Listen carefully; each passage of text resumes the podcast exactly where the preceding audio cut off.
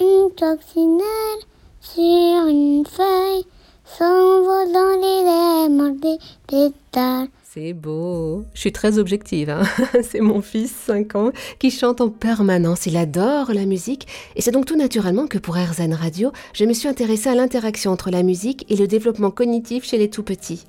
Pour en parler avec nous, j'ai la joie d'accueillir Claudia Kespiaï, fondatrice et présidente de Cap Enfant et vice-présidente de la Fédération française des entreprises de crèche. Elle est autrice de Petite enfance, de la musique avant toute chose, paru chez Duno. Bonjour Claudia. Bonjour Eva. Dans votre ouvrage, on apprend que non seulement le cerveau naît musical, mais également que bébé entend mieux que l'adulte. Oui, le cerveau se développe en grande partie grâce à la musique. Et l'enfant, in utero déjà, construit son acquisition du langage, construit sa socialisation in utero, construit ses canaux neuronaux. Et donc la musique que l'enfant vit in utero au travers euh, des sons qu'il entend, qui sont les gargouilles, qui sont euh, les battements cardiaques, qui sont les sons extérieurs, et le rythme du battement cardiaque, du flux sanguin, de, tout l'environnement intra-utérin de l'enfant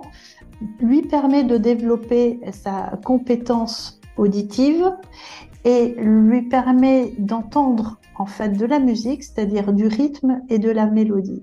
Et ces composantes-là le préparent à l'acquisition du langage, mais plus encore également à la socialisation. Et si on s'intéressait au fœtus avec le chant prénatal, Claudia? Le chant prénatal, c'est une activité qui est formidable parce qu'elle dégage des endorphines, elle dégage du plaisir chez la maman et donc aussi chez l'enfant. Et puis, elle permet à l'enfant de vivre encore plus ses sons et ses rythmes avec la maman. Donc, ça encore plus, cette union avec la maman, c'est une excellente idée. Merci beaucoup, Claudia Kespiaï.